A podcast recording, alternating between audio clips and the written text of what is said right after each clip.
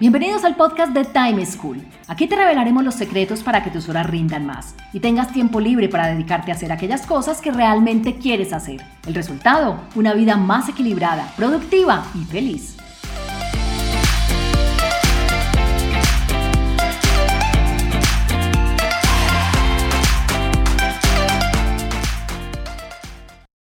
Hola, soy Juan Pablo Lema, un inquieto por la productividad y un estudioso del manejo del tiempo. Bienvenidos a un nuevo capítulo del podcast de Time School, la plataforma donde te ayudamos a ganar más tiempo para que puedas hacer todo aquello que quieres. El tema de hoy es cómo lograr un balance en las cargas de trabajo que tenemos diariamente, evitando así que tengamos unos días con mucho trabajo o muchas cosas por hacer, mientras que otros los tenemos con poca carga, y esto al final nos lleve a una falta de balance entre la vida personal y la laboral.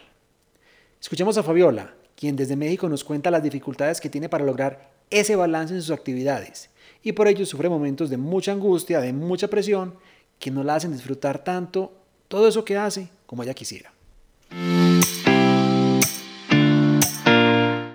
Hola, soy Fabiola de México y me gustaría que por favor me ayudaran con mi uso del tiempo. Ahora estoy estudiando una maestría y soy abogada y entre eso y mi vida personal Últimamente he notado que complico un poco las tres cosas y me tardo en responder a una o a la otra al 100%. Creo que parte del problema es que yo considero, y probablemente me equivoco, que trabajo bien bajo presión. Entonces eso me hace en ocasiones caer en intervalos de mucha carga de trabajo y poca carga de trabajo sin que haya un punto medio. Entonces me gustaría que me pudieran ayudar con algún tip para mm, tener un poco más de disciplina y organizar mis tiempos de modo que no vayan de la mucha carga a la muy poca carga, sino que sea algo un poco más asequible en todos los días.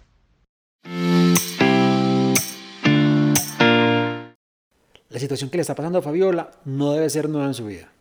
Estoy casi seguro, estoy convencido de que ella, como todos, tenemos desde siempre épocas en el mes, días en la semana, momentos en el año en los que tenemos mucha más carga laboral o mucho más que estudiar, muchas más cosas por hacer, pero también tenemos otras con menor carga de trabajo. Miren, el problema con esos momentos de menor carga es que como no tenemos la presión de entregar algo, como no algo que está inminente o que es urgente, uno se relaja y al final termina siendo improductivo en esos momentos. Y es cuando uno pierde más el tiempo sin darse cuenta, sin ser consciente. Y les digo que para Fabiola estoy seguro que esto no debe ser nuevo, sino que siempre el pasado por algo. Y es que ella, ahora que está combinando estudiar, trabajar, más su vida personal, es que se vuelve consciente de esas situaciones. Y es porque cuando uno tiene muchas más responsabilidades, muchas más cosas en las cuales repartir su tiempo, cuando tiene que ser más juicioso con esos minutos, con esas horas, es cuando más consciente se vuelve de qué será lo que me está llevando, qué comportamientos, qué actividades son las que me están generando esta improductividad. O qué es lo que nos está llevando a no poder hacer todo lo que quisiéramos. Entonces, para aprender a balancear esas cargas de trabajo y evitar sentirse agobiado por esos momentos en los que pareciera que tenemos mucho por hacer, o que en realidad tengamos mucho por hacer, les recomiendo tres cosas. Lo primero, tener un plan anual de objetivos y de metas por cumplir. Lo segundo, hacer cada semana un plan con un filtro de esas actividades que nos vamos a comprometer con nosotros mismos a lograr. Y lo tercero, hacer una evaluación periódica constantemente para ver qué es lo que estamos haciendo bien, que nos ayuda a lograr lo que queremos y qué es lo que no estamos haciendo tan bien. Veamos cada una de ellas en detalle. La primera recomendación para Fabiola es que realice un plan anual. Es que un plan anual es como un plan de vuelo, una mirada de más largo plazo.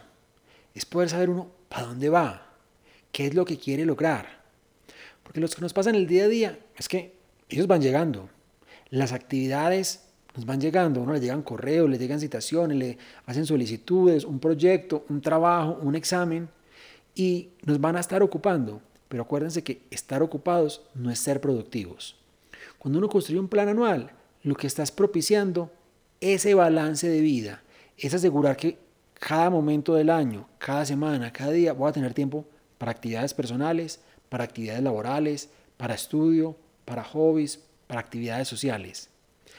Si uno no hace ese plan, lo que está propiciando es que sean los demás los que le digan qué hacer, es que sean los demás los que le pongan esas fechas, es que sean los demás los que definan uno a qué va a repartir su tiempo. Y uno debe hacer este plan pensando en dos ámbitos, en el personal y en el laboral o el profesional. Porque si uno no tiene en cuenta los dos ámbitos, si uno tiene solo en cuenta el trabajo o el estudio, al final va a terminar sacrificando el tiempo personal, que con seguridad es el más importante para todos nosotros. Entonces, uno construye este plan anual básicamente definiendo objetivos en ese aspecto personal y ese aspecto laboral o profesional. En el aspecto personal, uno debe tener entre 3 y 5 objetivos para su año, entre 3 y 5 metas de qué es lo que quiere lograr. Puede haber objetivos emocionales, es decir, aspectos que usted quiera alcanzar con su familia, con su esposo, con sus hijos, con su pareja. En el aspecto espiritual, cosas que usted quiera lograr con usted mismo, crecimiento personal, desarrollo, eh, adquisición de nuevas competencias. En el aspecto económico, de metas que usted se ponga de comprar algo, alcanzar algo. En el aspecto intelectual, conocimientos que quiera adquirir, cursos que quiera terminar, en el aspecto físico, porque también es importante cuidar nuestra salud, cuidar nuestro cuerpo, cuidarnos a nosotros mismos. En el aspecto laboral, igual, tener entre 3 a 5 objetivos. Objetivos que uno acuerde con su jefe, u objetivos que respondan a metas que usted tenga en su emprendimiento o en su eh, trabajo si es una persona independiente o un emprendedor. Igual, esos objetivos no importa si eres independiente, no importa si eres trabajador, deben estar alineados con qué es lo que quiere lograr la compañía, hacia dónde se está dirigiendo la compañía y yo desde mi rol, no importa el que sea en la compañía, cómo le voy a aportar. Hay veces fijarse esos objetivos no es tan fácil. Una forma adecuada de uno planteárselos es preguntarse al final del año, ¿qué me haría feliz? Si yo termino este año haciendo qué, logrando qué, habiendo aprendido logrado que estaría contento. Y no solo plantearse los objetivos, este plan anual, además de los objetivos que al final terminan siendo entre 6 y 10, 3 a 5 en lo personal, 3 a 5 en lo laboral o en lo profesional, debería fijarme un plan de acción para cada uno de ellos. Es decir, qué actividades debería realizar a lo largo del año para asegurarme que al cierre del ciclo voy a haberlos cumplido.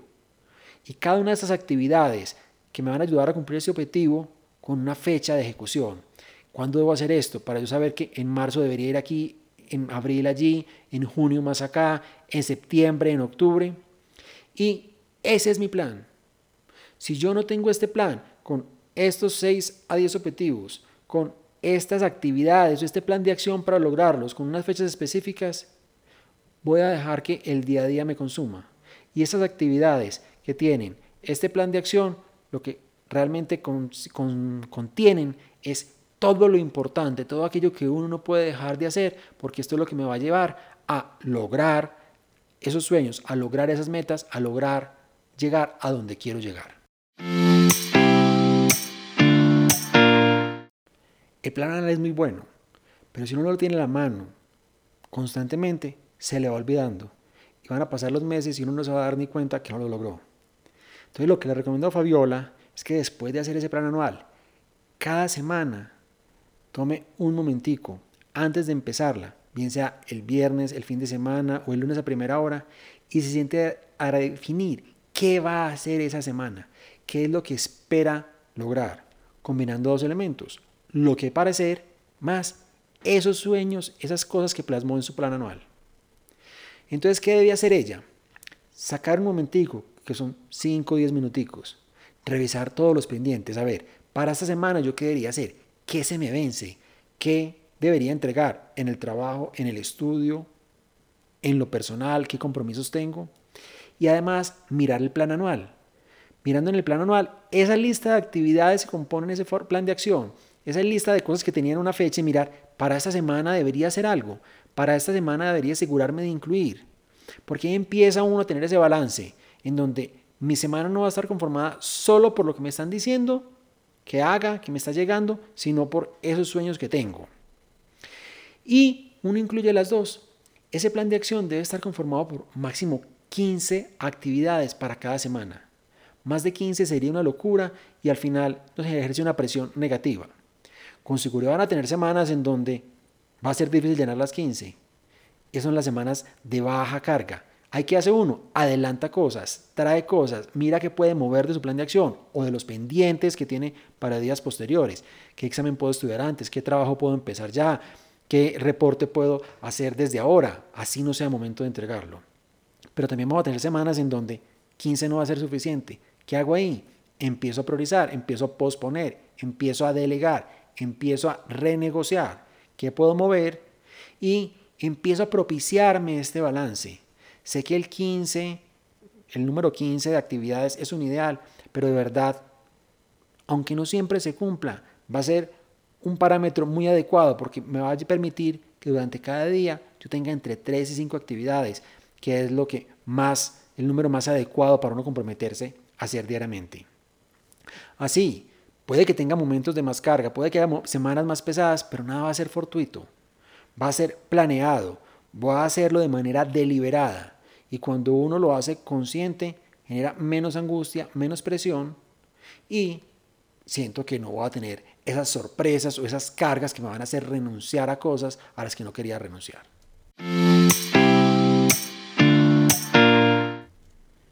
Finalmente, la última recomendación en, este, en esta generación de balance en sus jornadas es que hagan una evaluación periódica de cómo están haciendo las cosas. Ah, lo que nos decía Fabiola, de que tiene momentos que tiene que trabajar mucho y que ella hay veces siente que tiene que trabajar bajo presión, es una mentira que uno se dice. Porque esa es la forma como uno se justifica el perder el tiempo aquí o allá cuando uno no tiene nada urgente por entregar. Esa es la negociación, el canje que uno hace internamente para dejar de trabajar en lo importante por únicamente trabajar en las cosas urgentes. Y la presión del tiempo al final nos desgasta, sobre todo energéticamente, y nos hace vivir más agotados. Y vean, nadie quiere perder el tiempo, pero todos lo perdemos. Todos tenemos comportamientos que nos hacen poco productivos. Todos hacemos cosas que nos llevan a tener momentos de mayor presión. Pero no es realmente porque las cosas suceden así, es porque nosotros mismos lo propiciamos.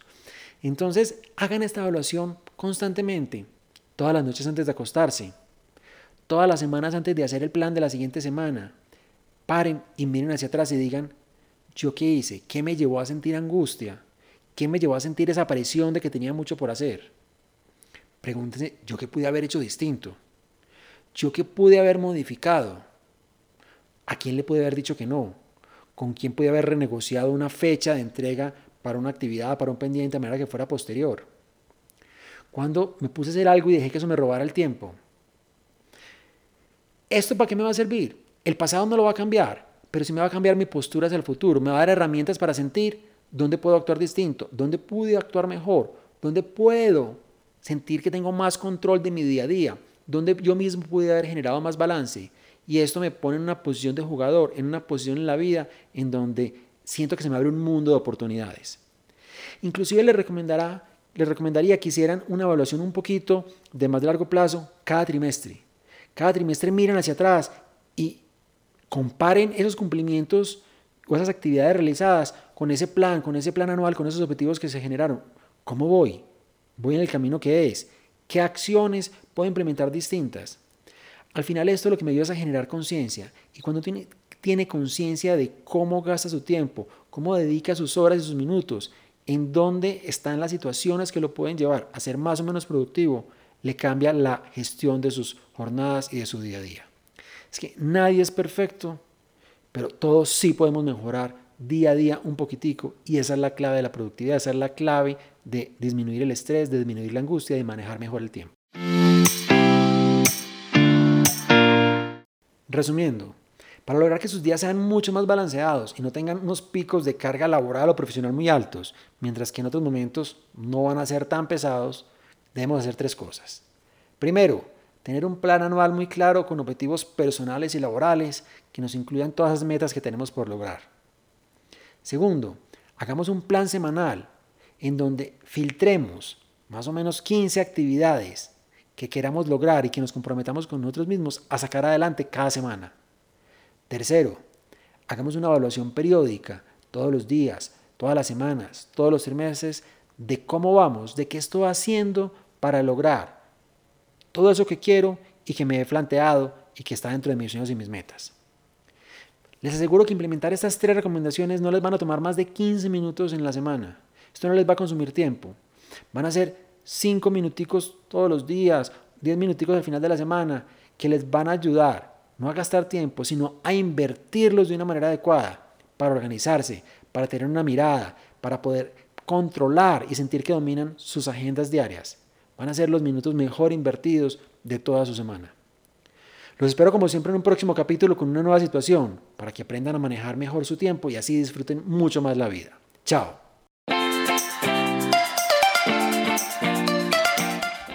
Encontrémonos en un próximo capítulo con una nueva situación y más recomendaciones para que seas más productivo y feliz.